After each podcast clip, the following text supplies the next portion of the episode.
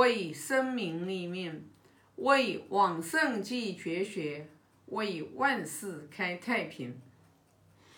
今天分享第十七章，我把十七章读一下。子曰：“至圣，文则也；文圣，至至则始。文质彬彬，然后君子。”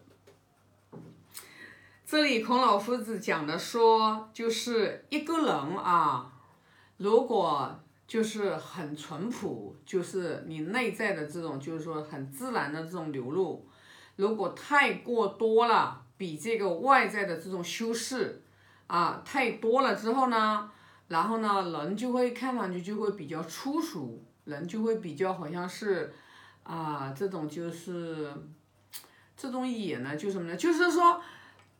不加修饰，不加篇幅，然后呢，就会觉得好像就是就是太淳朴过头了，然后没有外在的这种文采，那就会给人的这种感觉呢，他就说就像一个啊野人，这里的野人肯定就是指的是嗯，像没没有文化的呀那种，就是啊，也不是说就是。呃，贬义的啦，意思就是，意思就是，嗯，这样子呢，就是，也是没有走综合的之道。那呢，但是另外一种人呢，他的文采哦，就是才华过度的这种修饰，然后呢，又太过多了，又比这个内在自然的这个流露的这种淳朴又多余了，那么这个人的话就会。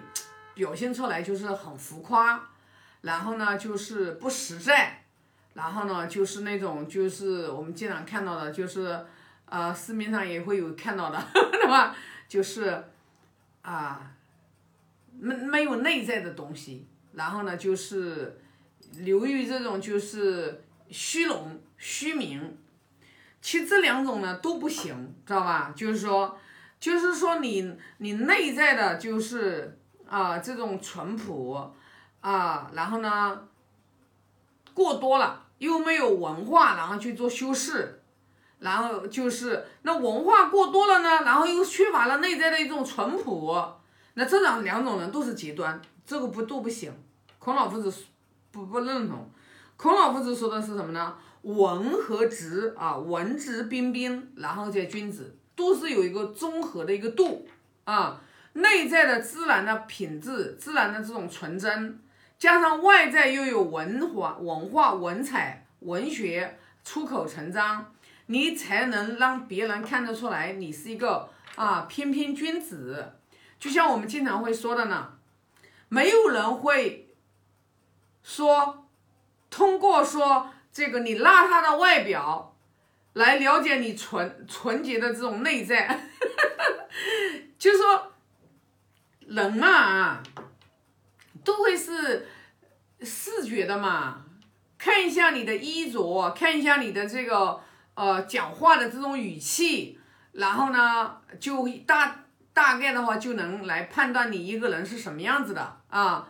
那所以就是我们为什么就是为什么要说啊学学古人的礼，学古书，对吧？就是这个这个很多的人他可能不太认同。其实呢，不难理解。举个例子啊，当你穿一件很好的衣服，你你买衣服，你基本上都是买的是一千块钱左右的衣服。当你穿一万块钱、五万块钱的衣服的时候，然后那个质地、品质、做工都特别的精美的时候，你你就穿一个。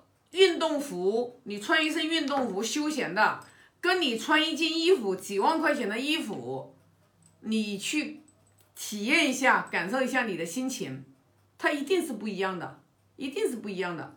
所以说，没有一个人去会愿意说啊，见到你邋邋里邋遢的啊，然后你看我们经常会有见到人啊，还穿着睡衣就跑到大街上去了。对不对？那你想想看，你穿个睡衣跑到大街上去了，你本身在家睡觉穿的，你说你这个不加修饰都到什么地步去了？说你就承认你是清华北大毕业的，然后你天天穿个睡衣走在小区里面大街上面，那你这个你看多不合理呀，知道吧？都都不不得体，对不对？所以我们就看嘛，你今你你你就外在的和内在的都要有一个度，但是如果说过度的去奢华追求啊，追求这个外在的这种修饰。内在也没有，你本身自己实力也不够，对吧？你看那个，你看那个啥，之前就是那个有一个男孩子为了 i iPhone 手机，然后把自己的一颗肾给卖掉了。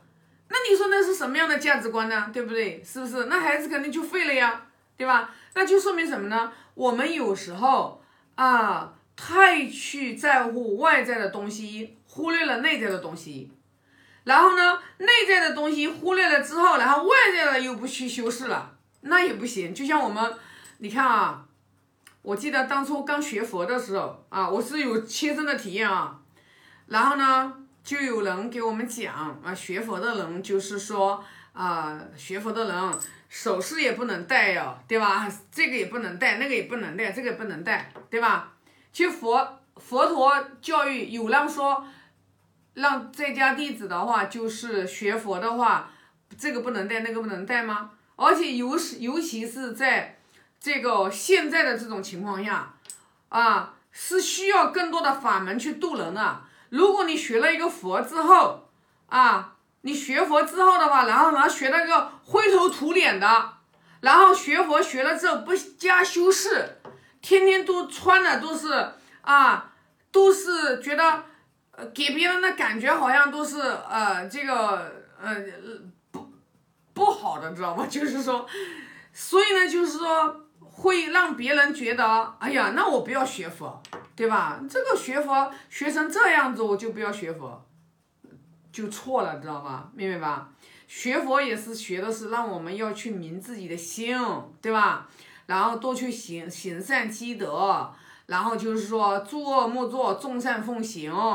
对吧？那你学佛学了之后，然后你学了一堆的执着，啊，我执我慢我见，啊，你越来越重，那就不对了，知道吗？啊，所以说呢，要掌握这个度，对吧？所以你看，学佛也要像我，尤其是像我们学佛的人，对吧？你一定要让别人觉得学佛，对吧？他对他好，对不对？啊，我记得好几年前有一个人跟我讲，哎呦，我才不要学佛呢。他说学佛的人都是穷人，啊！我说学佛的人都是穷人呀，怎么会给你这个想法呀？知道吧？哎，当时我也跟他讲了，啊，我说怎么可能会学佛的人都是穷人呢？我说你看曹德旺就学佛，对吧？你看人家刘德华也学佛，对不对？是不是？你看那个马云也学佛，学佛的人多着呢，怎么学佛都是变成？都是都在他的观念当中，学佛的人都是穷人的呢。啊，我后来就明白了，可能他接触的人啊，学佛的人可能都是学了佛以后的话，然后就不修边幅，然后还有一个就是自己有问题了，然后有求菩萨了，都都混的不行了，或者是家里面有什么多灾多难了，然后才去去求菩萨护佑，所以说，所以才会说，哎，不学佛，知道吧？所以我当时就想。啊，我那个时候有一段时间也是的呀，你看啊，我学佛了之后，然后我那些首饰呀，啊，对吧？然后你看我这个，我这个这个玉啊，对吧？啊，我都后来有有有几年当中，我都不带这些东西，我就因为是觉得学佛就不能带这些东西。其实后来就觉得，后来慢慢慢慢的，然后又更多的接触大山知识之后，就明白了，哎，这些都是外向。你最重要的是你要去修你自己的心，对吧？你在世俗，你在人世间，你也要做榜样给别人看的呀，对不对？啊，你要做榜样给别人看。所以为什么我经常说的呢？咱们在这个人世间，要努力的去赚钱，对吧？把自己活得好，把身边的人、家人活得好，对吧？然后再帮助自己的。呃，团队的成员再有能力，再帮助更多的这些需要金钱财富的人，你没钱弄什么去帮别人呢？对不对？所以说的话，是不是你不能说给别人觉得学经典了之后，哎越学，哎，说好以前就有人说，哎呀，越修越穷，哎，怎么可能会越修越穷呢？那肯定修错了，知道吧？只要你是越修，你是帮别人，无私的去付出利他奉献。当然，这里说到无私，可能有人又理解理解了啊，自己啥东西都不要了，知道吧？那也不是的。首先，菩萨要讲的是自利利他，说这件事情对我自己有利，对他有利，我才要去做；只对我有利，对别人不利，这件事情也不要做，对吧？一定是自利利他嘛，你才行嘛，是不是？所以的话，就是我们啊，在这个人世间呀，你是没有办法的。你你说我不在乎别人的看法，那你那也叫自私。你说我不在别人的看法，哎，那个其实说实话，你还是有点偏执，你还没有圆融。你真正的话，说实话，你如果说自己修得很圆满，内在很圆满的时候，你怎么可能会不在乎别人的看法呢？如果说别人是因为我受伤，别人会因为我，对吧？然后变得越来越好。别人因为我啊变得越来越好的人越多，你就因为你啊变得越来越好的人越多的时候，诶，你这就是在帮别人呀，对不对？所以说，哎呀，我不在乎别人什么看法，怎么怎么的。其实说白了，其实还是有自负、自负啊，骨子里面还有自私，呃，就是要去关自己，对吧？我们每每一句话说出口是由我们的心，然后传到念头，然后才说出来的。所以说，当我们说出伤人的话的时候，你一定是有一颗恶心，一定有一颗恶心，看你能不能去关到你自己，知道吧？啊，就像你看我们现在的人，稍微有一点点人人际之间的这种关系，不想着去好好的沟通和谐解决，就一天到晚老要把人家告到法院去，这种就是恶心，对吧？什么事情不能通过互相沟通解决呢？对不对？天多大的事呀，对不对？为什么不能和善的解决呢？为什么不能和谐的去解决呢？多看看别人的好处呢？多看看别人对自己的恩惠呢？是不是？所以说这都是恶心呀，这自己看不到，知道吧？所以觉得还是认知的问题呀。啊，那这一章的话就分享这么多。我现在做个发愿啊，发个大愿，愿老者安之，朋友信之，少者。